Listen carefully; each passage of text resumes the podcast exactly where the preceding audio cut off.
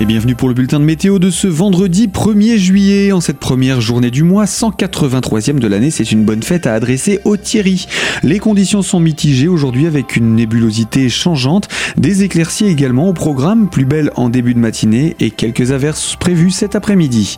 Les températures sont assez chaudes, on attend 14 degrés pour la plaine au réveil, 13 pour le relief Jérômois, 22 à 24 degrés au meilleur de la journée et il faudra composer avec un vent qui vient du sud-ouest et qui souffle de manière assez forte sur la plaine et un peu plus forte encore sur le relief. 40 à 50 km heure sont annoncés.